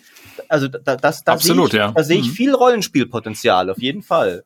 Ja, definitiv nicht so viel Rollenspiel, dafür umso mehr, obwohl doch, nee, das ist falsch, eigentlich sehr viel Rollenspielpotenzial, aber eher äh, kriegerisch ausgerichtet, sage ich mal, ist Hearts of Iron 4. Und äh, jetzt weiß ich gar nicht mehr, war es im Vorgespräch oder haben wir jetzt im Podcast schon drüber gesprochen, was da als nächstes kommt? Ich glaube, es war im Vorgespräch, Nur im Vorgespräch. oder? Ja, okay. wir, wir sollten auch, wir müssen auch noch zu den, zu den, Kontroversen kommen. Wir müssen, glaube ich, mal ein bisschen zack, zack machen hier. Hearts of Iron äh. geht auch schnell, weil darüber wissen wir gar nicht so viel. es wird aber zumindest, dass das nächste Add-on den Titel No Step Back tragen wird und wahrscheinlich insbesondere das Hauptaugenmerk legt auf die Sowjetunion und die Ostfront des Zweiten Weltkriegs. Und sie haben ja in ihren Entwicklertagebüchern schon gezeigt, dass es da ein paar neue Features geben wird, nämlich unter anderem einen Baukasten für Panzer. Also so ähnlich wie bei Schiffen kann man jetzt auch Panzer so selber aus verschiedenen Teilen irgendwie zusammen konfigurieren, damit sie besser zu dem passen, was man vorhat. Und äh, was ich super spannend finde und was echt eine große Umstellung hoffentlich sein wird für H2 4, Versorgungslinien werden umgebaut, nämlich dass Versorgung mehr, wie es in der echten Welt auch war, entlang von Eisenbahnlinien passiert und sich auch Fronten mehr entlang von Eisenbahnlinien verschieben. Und das wird, also zumindest hoffe ich, so eine ähnlich große Umstellung wie damals bei Stellaris 2.0, als sie die ganzen Antriebssysteme rausgenommen haben und halt man nur noch entlang von hier äh, der Sprungrouten an sich bewegen konnte. Das, glaube ich, wird das Spiel schon sehr verändern und es wird vielleicht auch das Blobben erschweren, weil man halt nicht mehr überall tiptop versorgt einfach rummarschieren kann. Finde ich spannend. Ja, also das wurde, glaube ich, auch richtig Zeit, weil das eines der blödesten Mechaniken war von Hearts of Iron, dieses Supply-System. Ja. Es war zwar nicht ganz so, dass man jetzt überall einfach ähm, machen konnte, was man wollte. Es war schon begrenzt, aber es war auf so eine absurde spielmechanische Art und Weise begrenzt. Und jetzt richten sie sich, würde ich mal sagen, eher nach dem Standard so des Wargaming-Genres, dass halt so Eisenbahnlinien das Zentrale sind. Das ist eigentlich typisch für mhm. Zweite Weltkriegsspiele und das ist auch meines Erachtens gut und richtig, dass sie den Weg gehen. Ja, genau. Äh, was bei Stellaris als nächstes passiert, weiß man noch nicht. Ich hatte, also man weiß noch nicht, was als nächstes für ein DLC kommt für die PC-Version. Konsolenversion kriegt ja Federations jetzt als nächstes. Aber äh, ich habe trotzdem mit ihnen ein Gespräch geführt und es war ganz interessant, weil wir da auch über so ein bisschen die äh, Fallstricke von Nemesis gesprochen haben, oder beziehungsweise des begleitenden Patches 3.0, in dem sie das Bevölkerungswachstum verändert haben, dass es immer langsamer wird, je größer dein Reich insgesamt wird, wofür es ordentlich Gegenwind gab aus der Community. Und was ich ganz überraschend fand, ist, also einerseits sagen sie natürlich, ja klar, äh, sehen wir genauso. Und jetzt haben sie irgendwie schon in dem Beta-Patch 3.03 einen Slider eingebaut, mit dem man irgendwie dieses, dieses Bevölkerungswachstum wieder ändern kann und so. Ähm, aber was ich vor allem spannend fand, ist, der Stephen Murray, der Game Designer, der zuständig ist auch für dieses Pop-System, sagt, ja, ich will das ändern, aber ähm, um rauszufinden, was genau ich ändern möchte, ich habe ein paar Ideen, aber ich weiß nicht genau, ne, muss ich mich im Sommer hinsetzen und experimentieren den ganzen Sommer lang. Dann macht Schweden eh dicht. Also ist ja traditionell so, dass dann einfach irgendwie vier Wochen lang niemand Elche jagt oder so, sondern alle Leute sind im Urlaub und da, da jagen sie ja die Elche. Ja, stimmt, eigentlich umgekehrt. Ne? Ja, stimmt. Ich habe mir überlegt, was man in Schweden eigentlich so macht, wenn man nicht Elche jagt, dann so rum, genau. Die fahren ähm, in ihre Sommerhäuser am, ans Meer oder an den See. Ist schön da, ist wirklich schön da auch. äh, und das fand ich interessant, weil es einfach, es dauert viel länger, als ich gedacht hätte und es ist viel mehr ausprobieren, als ich gedacht hätte, so ein Spiel weiterzuentwickeln und weniger wirklich konzeptionelle Arbeit, dass du sagst, okay, ich mache mir auf dem Papier halt irgendwie ein Konzept, wie es funktionieren soll und äh, dann ändern wir es so, sondern so wie er es erzählt hat, du musst halt viel spielen und viel rumprobieren und am Ende kann dir alles rumprobieren nicht helfen, wenn du dann halt so wie jetzt bei Version 3.0 siehst, es ist aber trotzdem blöd, wenn du am Ende eine Ringwelt hast, auf die du super stolz bist und darauf wächst die dumme Bevölkerung nicht mehr, weil du zu viele andere Planeten hast. was ja dann die Leute auch äh, sehr geärgert hat, weil es diese Power Fantasy einfach wegnimmt, so riesige Bevölkerungen zu regieren, halt einfach als so ein großes, böses Imperium, wie man es naturgemäß ist in Stellaris. Ja, also da, äh, so richtig ähm, ein paar Felder haben sie noch angesprochen, an denen sie auch gerne arbeiten würden. Auch da das Handelssystem, das finde ich in Stellaris auch noch ziemlich platt. Also gibt zwar Handelsrouten, aber wenig, was damit irgendwie assoziiert ist, wenig Events, die damit zusammenhängen. Äh, die Piratenmechanik ist auch nicht, pff, ja, baust halt Raumstationen oder irgendwie schickst Patrouillen los, aber ist auch nicht so spannend. Äh, plus die Kriegführung, die, wie ich finde, immer noch ein bisschen nach den ersten Schlachten, die entscheidend sind, sehr so, ja, komm, jetzt wischen wir halt den Rest noch auf und besetzen dann in endloser Kleinarbeit die dummen Planeten. Auch da hatte ich halt gefragt, ob sie das vielleicht mal irgendwie ändern oder abkürzen oder wie auch immer wollen.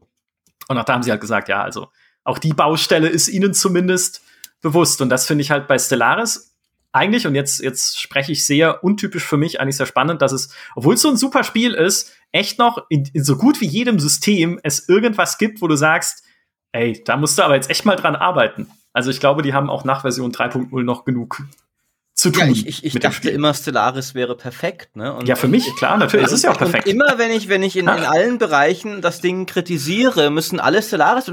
Ja, stimmt, stimmt, ja. Ja, aber du, nee, das liegt eher daran, dass du es halt einfach nicht verstehst. Das ja, ist eher das Problem. Aber du hast ja nie Gegenargumente, ne? Hast jetzt gerade hier selbst wieder aufgeführt, was das alles hier. Kriegsführung ist schlecht, Handel ist schlecht, Population ist schlecht. Äh, ja, aber, aber es hat so eine schöne Science-Fiction-Fantasie für mich. Ah. Ja, da reden wir doch mal über deine Mittelalter-Fantasie und was. anyway, genau, das äh, so viel vielleicht kurz zu Stellaris. Also es ähm, gab jetzt da äh, nichts äh, groß Neues. Wollen wir übergehen zu den Kontroversen? Ja, das, das, das sollten wir, denke ich, weil Paradox hatte ein paar in letzter Zeit. Oh, ja. Ähm, Dann lass mich ein Zitat verlesen, nämlich O paradox, Sweden devil and damned devil's kith and kin secretary to Lucifer himself. What the devil kind of game publisher are thou that canst not fix a bug with your naked arse? Das ist eine Steam Review zu EU4 Leviathan. Dem offiziell schlecht bewertetsten Steam-Produkt aller Zeiten. Also Paradox, ein, ein Publisher, der ja eigentlich sehr in seiner Nische gefeiert wird, hat es tatsächlich geschafft, ein Produkt auf den Markt zu bringen, das so universell gehasst wird, dass äh, es wurde auch überall gecovert, ganz YouTube, lauter YouTuber, die sonst nie über Paradox berichten, äh, äh, war immer in Kommentaren dann sehr lustig zu sehen, wenn die ganzen Paradox-Fans, was, Young Year berichtet mal über Paradox und sowas, ja, weil es so Wellen geschlagen hat, wie scheiße dieses Add-on war. Ähm, erklärt ihr doch mal als, als äh, Hardcore-Fans, was war denn jetzt genau das Problem mit diesem Ding? Naja, das Problem war wohl erstens, es war, also ich glaube nicht, dass es so sehr um die eigentlichen Inhalte ging. Ich glaube, die waren in der Sache durchaus solide. Ja. Äh, aber es, die Umsetzung, also die rein technische Umsetzung der, der Sachen waren halt zum Release ähm, absolut unbefriedigend, was inzwischen ja auch von von Johan Andersen, dem Game Director, zugegeben wurde. Er hat sich auch dafür vielmals entschuldigt. Ähm, das ist der eine Punkt. Und der zweite Punkt, und da geht's vielleicht in hier und da auch so ein bisschen in die inhaltliche Sache, so Balancing, Balancing-Fragen. Also ob bestimmte Mechaniken, das ist jetzt, glaube ich, führt jetzt zu weit, das hier auszuführen, ob die nicht total overpowered sind, ob die das nicht alles durcheinander werfen und ob die nicht exploitable sind. Das sind dann schon so Profi-Diskussionen, würde ich mal sagen. Also das sind so zwei Richtungen der Kritik, in die das geht.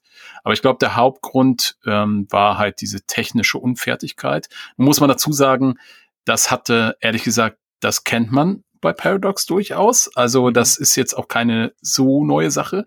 Äh, in der Regel kannst du sagen, wenn ein Patch rauskommt, so richtig spielen kann man ihn nach zwei Wochen. Äh, bis dahin gibt's dann irgendwie zwei, drei Nachfolge-Hotfix-Patches, die dann die großen Probleme beseitigen und dann läuft's wieder. Ähm, so war das hier im Übrigen auch. Also inzwischen sind schon x Hotfixes und Patches rausgekommen und äh, das Spiel ist in einem soliden Zustand äh, wieder, würde ich behaupten.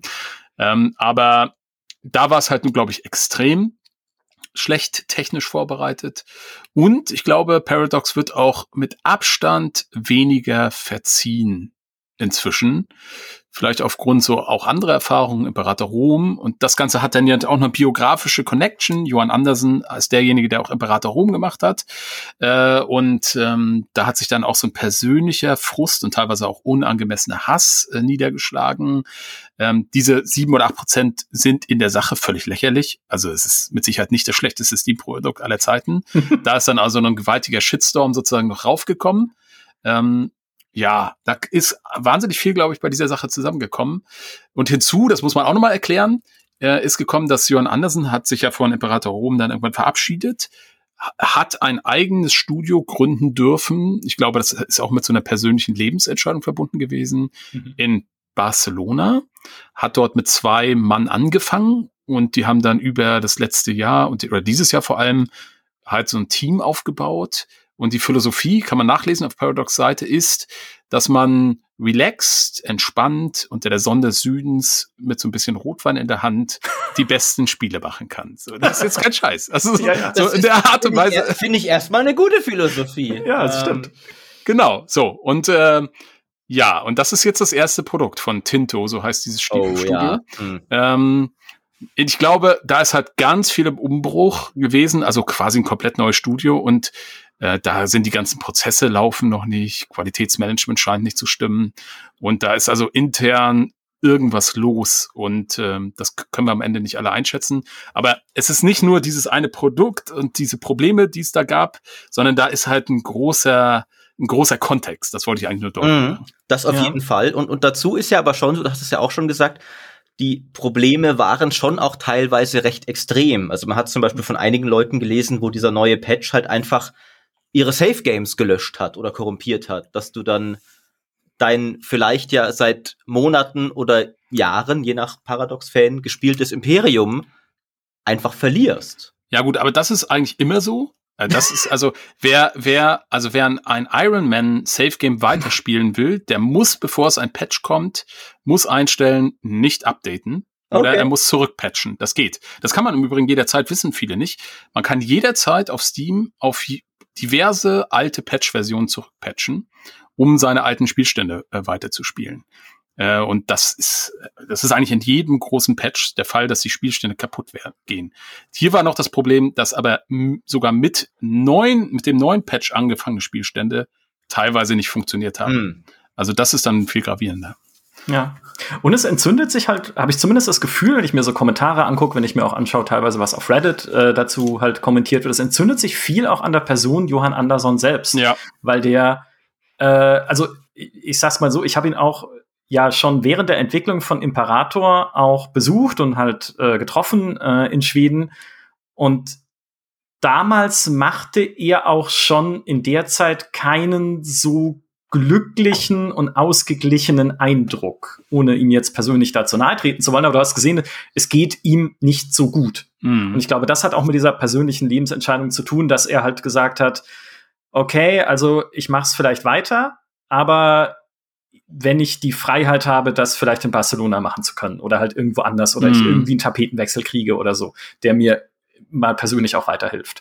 Ähm, und ich glaube, was ihn, was ihn bei der Community halt viele, viele Credits gekostet hat, ist, dass er einerseits halt bei Imperator Rome in der Ursprungsversion nicht das ideale Spiel abgeliefert hat, was ja auch dann Imperator Rome diesen initialen Push verwehrt hat, den es eigentlich vielleicht gebraucht hätte, um irgendwie richtig abzuheben. Jetzt ist es ja dann, äh, liegt ja die Entwicklung erstmal auf Eis, obwohl sie auf dem richtigen Weg waren. Ah, ja, also die Updates gingen in die da richtige Richtung. Da kommen wir auch gleich noch dazu, ja. Das ja. finde ich sehr schade. Ähm. Genau. Und das zweite ist, Johann war auch jemand äh, mit, inzwischen machen es auch andere bei Paradox, aber der sich auch schon sehr früh, glaube ich, in den Foren hingestellt hat und gesagt, Leute, bitte redet anständig mit uns. Ja, und ähm, womit er ja auch recht hat, weil mhm. teilweise ist ja, kennen wir ja auch, Kritik in Foren bisschen also man vergreift sich da leicht mal im Ton, auch gerade wenn man das nur textlich macht und so. Also, äh, aber auch das wird ihm natürlich dann immer wieder vorgeworfen, wenn gesagt wird, ja, äh, du sagst, äh, wir sollen uns nicht aufregen, aber willst halt gleichzeitig 20 Euro für einen kaputten DLC. Ja.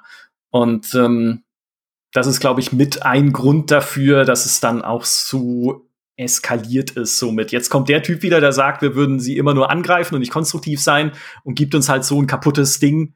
Ähm, was sollen wir denn machen? Ja, mhm. dürfen wir uns jetzt darüber nicht aufregen? Und dann schaukelt sich das halt so ein bisschen hoch. Ist ja auch bei beide Seiten irgendwo am Ende verständlich. Genau, mhm. und Imperator ist, ist so ein bisschen die, äh, die letzte Seite der Paradox-Medaille. Ja, weiß nicht. Ich meine, äh, Stefan, du hast es ja auch dann gespielt in der Version 2.0 und ich ja auch. Und wir haben uns ja auch drüber ausgetauscht und ich, es hat, es hat einfach so einen guten Weg eigentlich hingelegt seit Release, aber man hat es dann auch an den, an den, ich sag's schon wieder, Steam-Spielerzahlen, an den Steam-Spielerzahlen gesehen. Es gab den kurzen, die kurze Erholung mit Update 2.0 und dann ist es wieder runtergegangen. Und ich, was, was glaubst du, woran das liegt? Ja, es ist runtergegangen, aber es ist schon ein bisschen gewachsen. Also es ist schon gewachsen. Die Spielerzahl ist jetzt höher als, also mit Abstand höher als vor 2.0, aber sie war vor 2.0 halt so unterirdisch für Paradox-Verhältnisse, dass selbst das anständige Wachstum offensichtlich, könnte man jetzt mutmaßen, nicht reicht, im Moment, um das langfristig weiterzutragen. Imperator Rom ist echt ein tragischer Fall, weil es ist nicht nur auf einem guten Weg, sondern es ist in der jetzigen Version ein richtig, richtig, richtig gutes Spiel. Also es ja. befindet sich mit Sicherheit auf Augenhöhe mit den anderen Games inzwischen schon. Und ähm, äh, ich spiele gerade wieder eine Kampagne mit Makedonien. Es macht unfassbar viel Spaß, weil da ganz viele Sachen richtig gemacht wurden. Und insofern einfach nur traurig, dass ja, dass da jetzt nicht weiterentwickelt wird im Moment, weil das weil das Spiel ist toll, aber auch da, wie immer bei Paradox-Spielen, gibt es noch so viel Potenzial, was man so machen könnte, gerade wenn ich an die Stämme denke oder sowas. Ähm, da wären noch so viele coole, coole Sachen möglich. Ich hoffe ja ein bisschen. Also es gibt ja zwei, äh, zwei Richtungen, wie man, die man, die jetzt, wie man das Ganze interpretieren kann. Die erste ist, die sagt, nee, das ist alles nur PR-Quatsch, dass die erst pausieren und später wiederkommen. Das ist quasi jetzt eine stille Beerdigung des Ganzen. ähm, kann man so sehen. Ähm, die zweite Interpretation ist, dass sie das ernst meinen und zumindest im jetzigen zum jetzigen Zeitpunkt ernst meinen. Ich glaube ihnen tatsächlich nach allem, was ich jetzt so ein bisschen drumherum gelesen habe, das auch. Ich glaube das dahingehend, weil die mit durch Covid und so weiter, durch diese ganze Homeoffice-Situation, durch die Tatsache, dass die als Unternehmen immer weiter wachsen und Mitarbeiter einstellen wollen, haben die massive Probleme, an Entwickler zu kommen. Äh, und Entwickler, mhm. die, die stellst du ja nicht ein und dann arbeiten die sofort an deinem System, sondern das sind ja alles sehr komplexe Systeme, die Paradox da für ihre Spiele entwickelt hat. Das heißt, es braucht eine Zeit. Und ich kann mir tatsächlich vorstellen, ähm, dass die da in Not sind und einfach Ressourcen abziehen müssen für ihre Projekte, zum Beispiel Victoria 3, um das dann auch einigermaßen zeitnah irgendwie rauszubringen. Und dann greifen sie logischerweise auf das Projekt zurück, was am wenigsten Rückhalt hat. Und insofern habe ich eine gewisse Hoffnung, dass es halt eine, ja, das vielleicht wird ja Imperator das neue Meme von, von was Victoria 3 ersetzt. Ja, oh ja. Imperator Update confirmed oder sowas. Ja, Imperator ja. 3.0, ja klar. Ja, ja genau. Ja. Also, äh, ich hoffe, ich habe wirklich die Hoffnung, weil äh, das ist das Spiel ist, ich muss jetzt einfach nochmal Werbung machen. Das Spiel ist wirklich so toll inzwischen geworden. Es macht echt Spaß. Können wir, können wir an dieser Stelle den dunklen Pakt zwischen GameStar als Medium und dir auf YouTube und natürlich auch Maurice auf YouTube und bei GameStar und so schließen und Twitter und sonst wo und einfach Hashtag Impi3 zum, zum Ding machen, sobald dieser Podcast rauskommt. Ja, finde ich gut. Gerne. Ähm, aber ich, ich finde es wirklich, ich finde es persönlich sehr schade, als eben frischer Paradox-Fan hätte ich dieses, und ich will auch noch, aber ich habe echt Lust auf dieses Spiel, weil es, da ist es bei mir, wie es dir mit Victoria 3 geht, Steinwald, also nach dem Mittelalter hat das für mich die zweitcoolste Epoche aller Paradox-Spiele. Ich finde einfach, die Antike ist mega interessant. Ähm, die ganzen gibt so viele Fraktionen, die cool sind, als die ich gerne eine Kampagne machen würde. Rom, Karthago, jedes von den Diadochenreichen eigentlich. So viele spannende Sachen. Und halt durchaus auch noch, dass es halt erstmal im Ansatz Teil dieses, sage ich mal, dieser neueren Geschichtsrechnung von Paradox war, wo man einigermaßen gut reinkommt, wo die Karte bisschen nach was aussieht und sowas. Es ist einfach ein Spiel, das ich gerne gespielt hätte und ich habe es dann damals, ich hatte sogar eigentlich es mir auserkoren als meinen Einstieg für Paradox und dann kam es halt raus und war halt eher so mittel, da habe ich gesagt, okay, da warte ich halt auf CK3 ähm, und dann habe ich da ein Patch-Video zu 2.0 auf YouTube geschaut und dachte, ah, geil, jetzt, jetzt äh, hole ich es mir endlich mal wieder und, und, und spiel das. Und dann kurz darauf kam halt, ja, jetzt hören wir erstmal auf damit. Und ich verstehe das absolut, warum sie das machen. Ich habe auch, also man kann ja durchaus das Argument machen, sie haben dem Ding wirklich eine faire Chance gegeben. Also sie haben es lange Zeit supported, mehr als viele andere Entwickler wahrscheinlich so einen in Anführungszeichen Flop supported hätten, weil für Paradox Maßstäbe war das ja einer. Du sagtest ja von den Spielerzahlen her. Und sie haben da wirklich viel reingesteckt. Es ist halt nur frustrierend, dass es jetzt genau dann aufhört an dem Punkt, wo man sagt, jetzt ist es eigentlich soweit jetzt habt ihr es geschafft.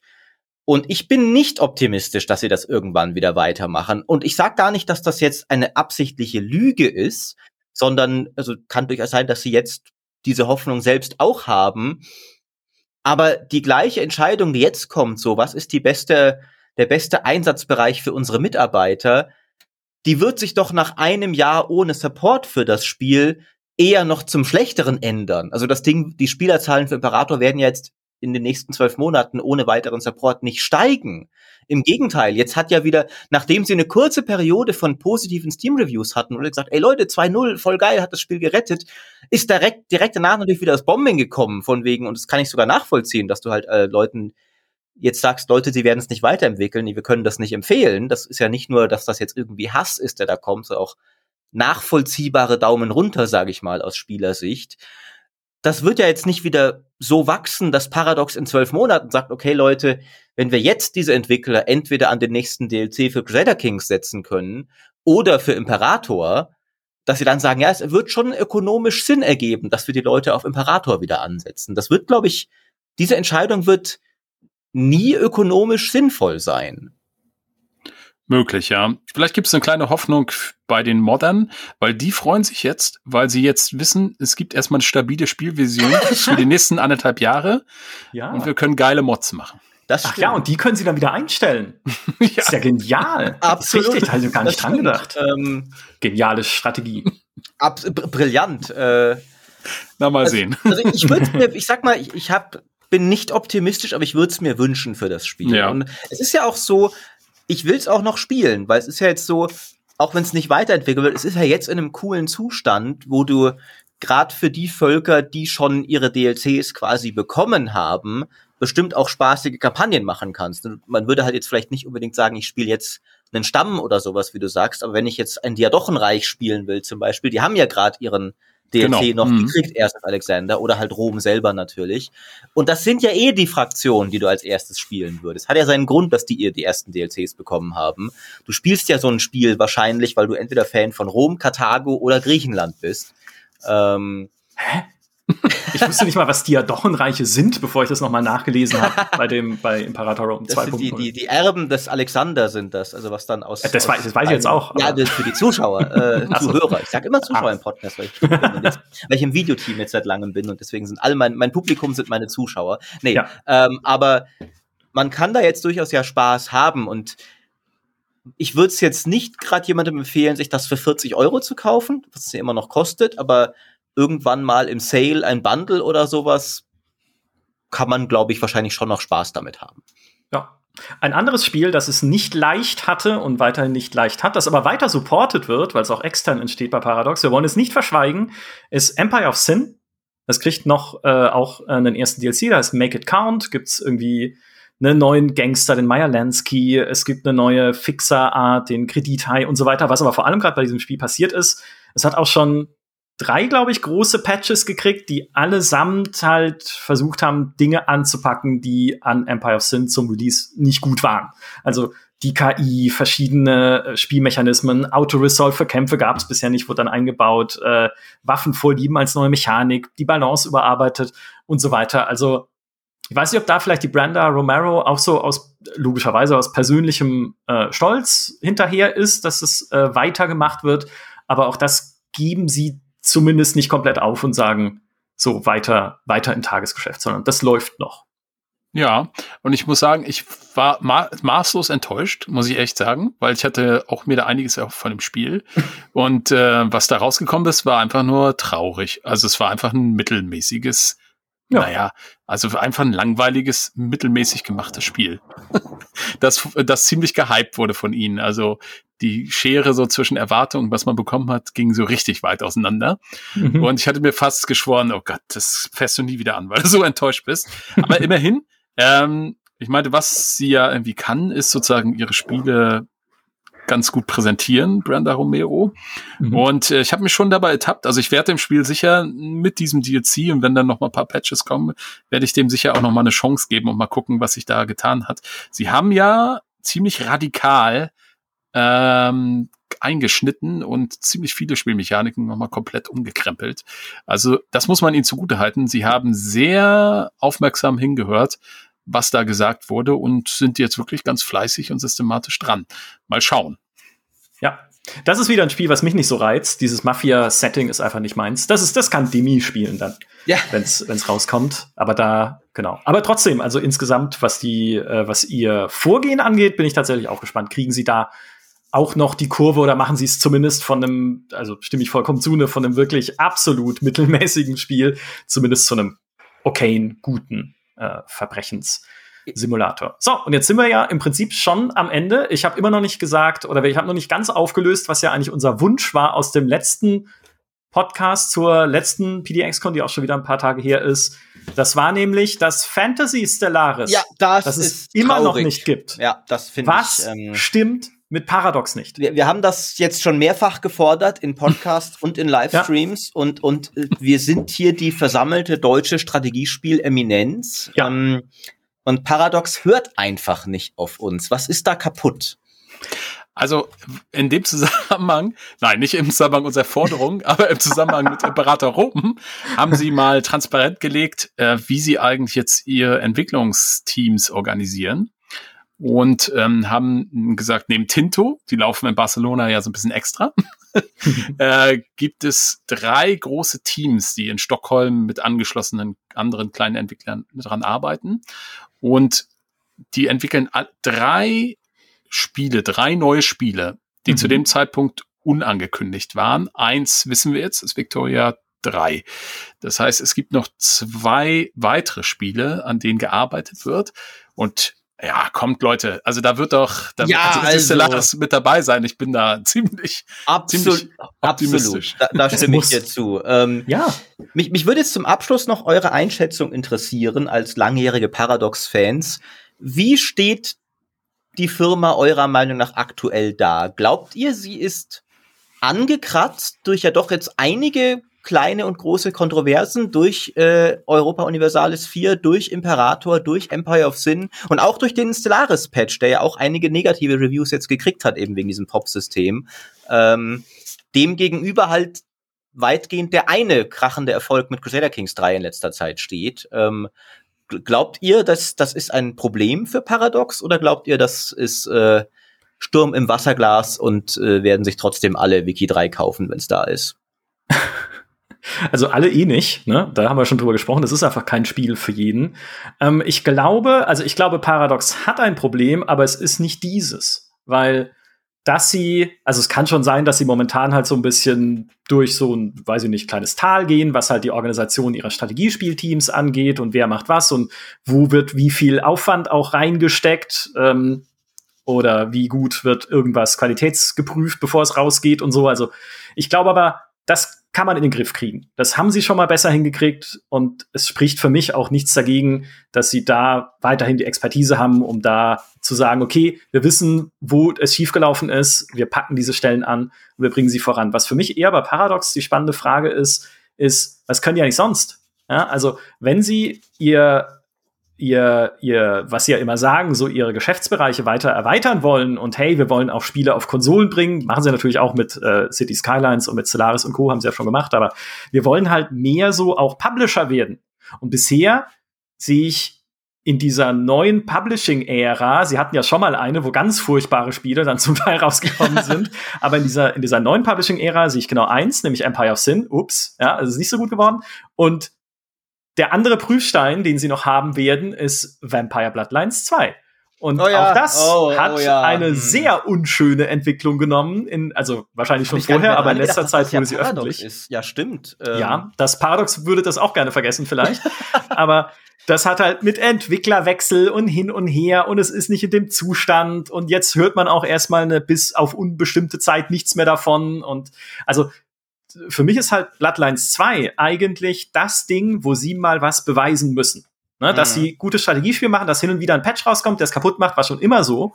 Und äh, trotzdem nicht cool, aber es kann halt passieren. Aber da müssen sie jetzt endlich mal zeigen, hey, wir können uns ein externes Team holen und ein großes, cooles Projekt richtig zu Ende bringen. Weil da würde ich sagen, war das letzte, was bei ihnen extern entstanden ist, was sie so gepublished haben, und wo ich sagen würde, es war ein richtig gutes Spiel, war halt City Skylines. Und sonst ist da dieses externe Publishing, weil damals Magica und so war ja auch ein großer Erfolg, aber das ist jetzt auch schon 140 Jahre her, ist eher schwach bei ihnen. Äh, okay, es gibt aber, also du vergisst Battletech, das in der Szene wirklich ein sehr guter Erfolg ist. Stimmt, das Spiel ist stimmt. sehr hoch bewertet und wird auch, hat drei groß oder zwei äh, Add-ons bekommen und sowas und wird auch, glaube ich, gut gespielt und ist sehr geliebt. Also das ist, war ein wirklicher Erfolg.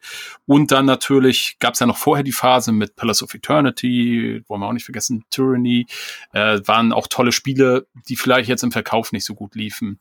Aha, aber Tyranny, ich äh, finde ich gut, dass du das nochmal ansprichst für mich in einem Podcast, in dem so viel über auch Paradox und damit auch Solaris ging, mein äh, ewig erwähntes Spiel, fiel mir die Ironie gar nicht auf, dass auch ein Paradox-Spiel ist tatsächlich. Äh, ja, Zeit. genau. Aber ja, äh, ich habe es gerade Let's Played, bin auch ganz begeistert. Tyranny, ich habe es so geliebt, abgesehen davon, dass ihnen offensichtlich halt irgendwie in der Mitte der Story das Geld ausgegangen ist. Äh, mhm. So schade, dass das nicht ein größerer Erfolg war. Und äh, das werfe ich aber Paradox als Publisher gar nicht unbedingt vor, weil das war ein gutes Spiel. Ähm, das, da, da war es ihnen halt irgendwie, sage ich mal, manchmal ist die Welt ungerecht, da war es ihnen nicht vergönnt. Vielleicht haben sie den Markt falsch eingeschätzt. Das kann dir als Publisher natürlich, das ist deine Verantwortung als Publisher, eigentlich zu sagen, Leute, Oldschool RPG mit ungewöhnlichem Setting ist vielleicht nichts, was so viel Geld einbringt gerade. Aber es ist schade, weil das Spiel hätte mehr verdient gehabt und hätte eine Fortsetzung verdient gehabt. Aber es war ja auch von Obsidian. Also Obsidian kannst du nicht mal Bethesda schafft es, dass aus Obsidian schlechte Spiele rauskriegst. Ja. ja. Das stimmt, ja.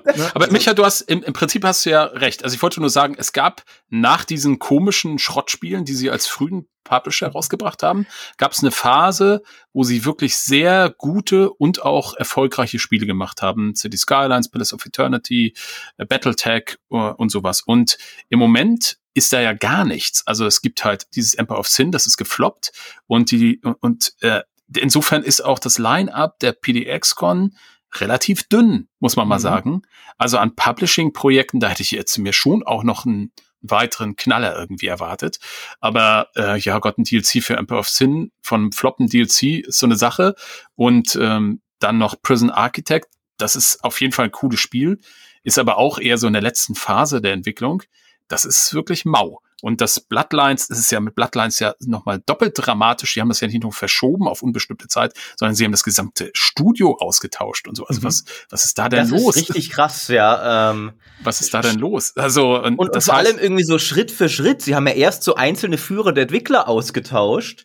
Ja. Und dann hat sich irgendwie gezeigt, okay, das reicht wohl nicht. Und immer mehr und immer mehr. Also das, das muss ja echt äh, schlimm sein. Also. Ich glaube trotzdem nicht, dass sie, sag ich mal, ökonomisch jetzt in die Bredouille geraten. Ich glaube, die haben erstens ein gutes Polster und zweitens äh, sind die Zahlen, die sie ja mal als Aktienunternehmen öffentlich präsentieren, hervorragend und äh, da profitieren sie natürlich von diesen wirklich gut laufenden großen Strategiespielen und ich denke auch mit CK3, mit dem DLC wird das gut laufen und ich denke auch Victoria 3 wird sich anständig verkaufen. Also ich denke nicht, dass sie ökonomisch jetzt Probleme haben, aber der Ruf ist ein bisschen angeschlagen. Das würde ich auch so sagen. Und tatsächlich glaube ich auch, der Grund, warum sie jetzt Victoria 3 präsentieren, ähm, obwohl es offensichtlich noch gar nicht so richtig entwickelt, also so fertig ist. Also sie haben mal früher gesagt, sie wollen nur noch Spiele ankündigen, wenn die innerhalb von sechs Monaten erscheinen, weil sie den ganzen Quatsch mit dem Release verschieben nicht mehr haben wollen. Und ähm, das haben sie jetzt nicht durchhalten können. Also ich bin mir ziemlich sicher, dass Victoria 3 nicht in sechs Monaten erscheinen wird. Ja.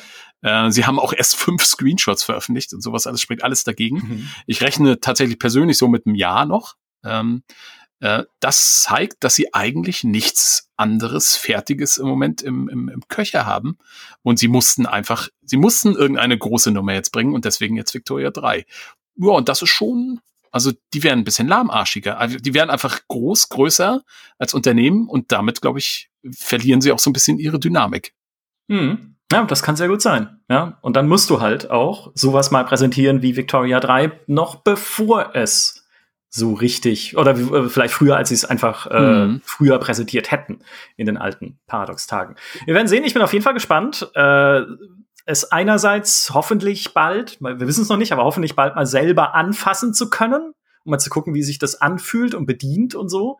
Und äh, zweitens natürlich dann das erste Ränkespiel zu sehen zu Victoria 3 mit euch allen als Großmächten sozusagen, die und Maurice als äh, König von Belgien. Oder ja, Schweiz. bestimmt, auf, auf jeden Fall, ja. ja Irgendeinem sehr wichtigen, ja, auf jeden Fall. Das, das, soll ja, das soll ja das Tolle sein in Victoria 3, dass du auch eine kleine, du kannst auch eine kleine, vergleichsweise kleine Nation zu Weltruhm führen, indem, wenn du es richtig machst. Aber ah, Belgien ist ein industrielles Powerhouse, da kann man Eben. Ja. Ich, ich freue mich eher auf das, das Ränkespiel in Crusader Kings 3, dann irgendwann, wo ich quasi der Jakob Fugger des, äh, der, der Partie sein kann und halt als, als dekadenter Banker spiele. Und äh, das, das, da sehe ich mich. Auch wundervoll. Na dann, das war unser Podcast zur PDXCon Remixed und den dort neu angekündigten Spielen. Vielen Dank an euch beide. Vielen Dank an alle, die uns auch diesmal wieder zugehört haben. Macht's gut. Bis zum nächsten Podcast. Tschüss. Adios. Danke auch. Tschüss.